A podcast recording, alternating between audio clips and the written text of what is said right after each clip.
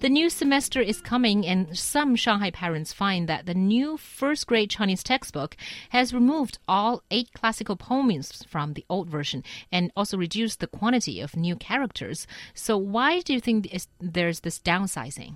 I think originally this is aimed to lessen the burden of both students and teachers. I think mostly for students. For first graders, I would have assumed that they're still learning pinyin, so the uh, and, and not really writing the characters. And I doubt that they would really have the ability to understand these ancient poems that well. And it seems like, you know, this is just pretty much aiming at just teaching them uh, symbol, uh, a bit simpler stuff for first grade. And of course, some people get outraged because they think that does this mean that we're going to let our traditional cultural uh, heritage die or our traditional literature see a demise? Actually, these people should calm down because this is not just maybe you should calm down. No, I'm just you know I think you should play the role well. You know, get the tone right. So, but actually, this is only postponing these uh, poems from being taught. Mm.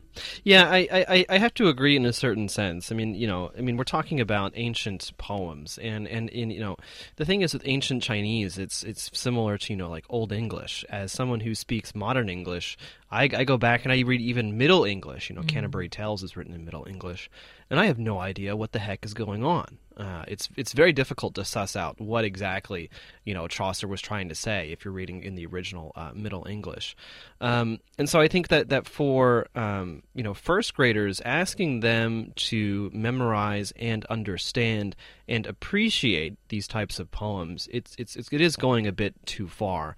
Um, and certainly, I mean, I think that the memorization, you know, uh, of content in the Chinese curriculum, I think, has gone way overboard. You know, it is important in a certain sense. I mean, yeah, I had to memorize poems in my English class, but I didn't have to memorize eight of them, and I didn't have to do that until I was like, you know, in fourth or fifth grade, I think. Um, and so I think that definitely it makes sense to, in in, in a way, to to um, to relieve the burden. That's not saying, however, that they shouldn't be included in, in some way, shape, or form. I think the key there is just to make it interesting and, and approachable. Uh, and this is true, I think, not just for first graders, but for every level of education. Mm. And they are, you know, including it in some other shape or form. That is, they're including it in uh, the audio file, the listening part. Although I do not know exactly how they're being taught, but I guess, you know, the emphasis is not so much on reciting everything.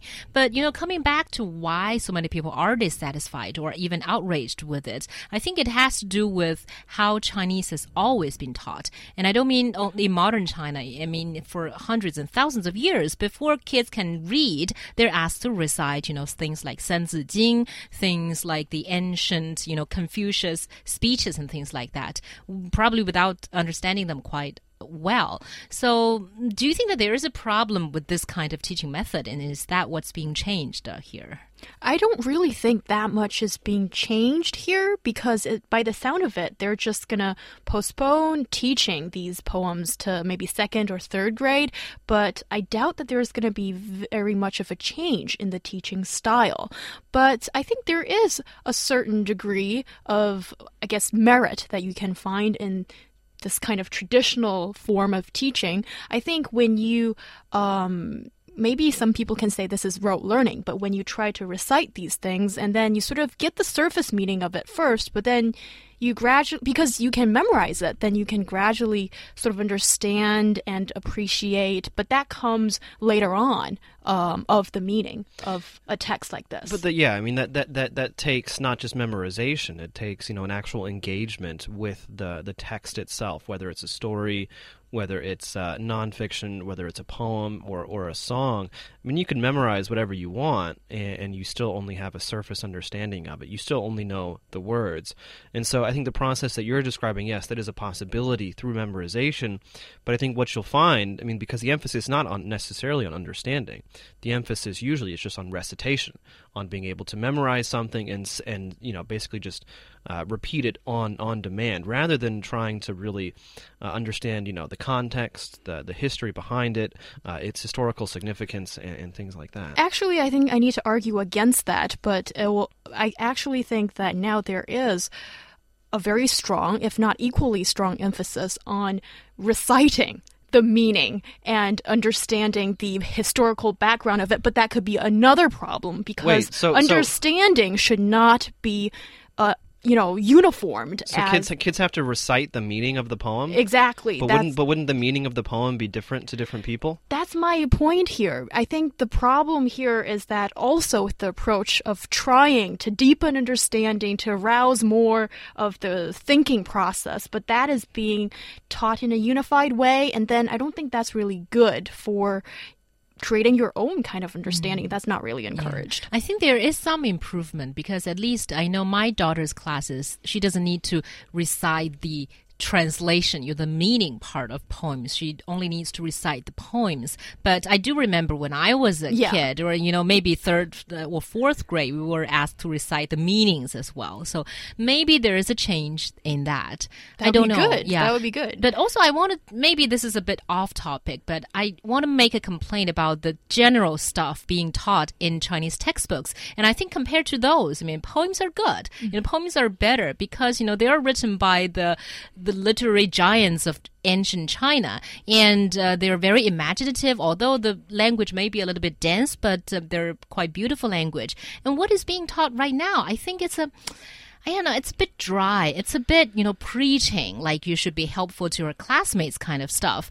And th- th- there are something about scenery and some other stuff, but frankly speaking, they're not that well written. Well, I think the issue the issue with teaching any type of, of what what we call literature, whether it's ancient uh, or or you know historical or even modern, is that I think that you know if you try to do it at a, at too young of an age, it, it can end up turning people off. I mean, you know, for example, things like um, like Shakespeare. You know, I've I've learned Shakespeare. I've you know in different classes. You know, you know over eight years or something like that when I was in public school, uh, and it wasn't until I was a teenager in in high school that I could really kind of connect with the themes of the play of Romeo and Juliet and other plays that he had done. Was I actually able to appreciate it? Before that.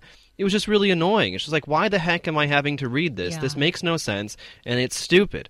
I want to go, you know, learn something interesting about dinosaurs or, or something like that. And so I think that yes, I mean, you know, Xiaohua, what you were saying about, you know, how they're beautiful and and they're they're lot very meaningful. I think you're saying that as an adult. When you were a kid, uh, I bet you were like, this is why am I doing this? Yes, I think that's a very good point. But these poems aren't really that difficult, and I don't think there's really that much of a hidden meaning one needs to search for. It's about descriptive. Uh, passages of what uh, scenery is like or a very simple thing that happened you know i can give you a couple of examples of these poems one is 寻隐者不遇 a note left for an absent recluse. I remember reciting this and mm. staying overnight in a mountain temple. Do you remember it now? Um, can you um, give it? Can you can you recite it now? Um, no. Yeah, no. I, I, think. Can I you can, can you recite it? Yeah. No, uh, Are you going to read it? 寻隐者不遇. Yeah, yeah. Can you uh, recite it? Something like uh, 云深不知处, uh, oh, 只在此山中, yes. Yeah. Oh. And so also only two lines. Yeah. Well, oh. no, I, I kind of forgot the other okay. two, but anyway. Yeah. I mean, they're not they're not that dense. They're you know they're a little bit they're, they're very famous. And also, what I want to mention is some parents may be dissatisfied because they probably have been asking their kids to recite these since like three years. Their kids were three years old. So this is the same, like, you know, everyone's learning math, everyone's learning pinyin, and everyone has been reciting these poems. Why are you deleting it from my textbook? And, well, that's a re- really big problem, actually. What about all those kids that didn't really receive this early education? Yeah. Then they're sort of lost in at the starting point. That's what all parents are saying all the time, and I don't really think they should assume that you know someone who enters first grade should just be you know I think A a blank blank, slate. piece of paper. It shouldn't be like you know you've already prepared for all of this. That's not fair for those who haven't really studied it uh, Well, ahead of time. Yeah, but th- those are the ones that fail. Yeah. What? Uh, I don't know. In a highly But- compe- in the highly competitive society that is China, I mean, it there there is an internal logic to all of this, and I think that yeah, I mean, a lot of people that are complaining about it, they're complaining about it because they're scared of change, uh, for various for various reasons, but they don't like the idea that somehow, you know, it's different from what they remember. It's not it's not the way it, it's not the way it was when I was growing up. okay, that was always a complaint, but I guess it's the wrong reason here.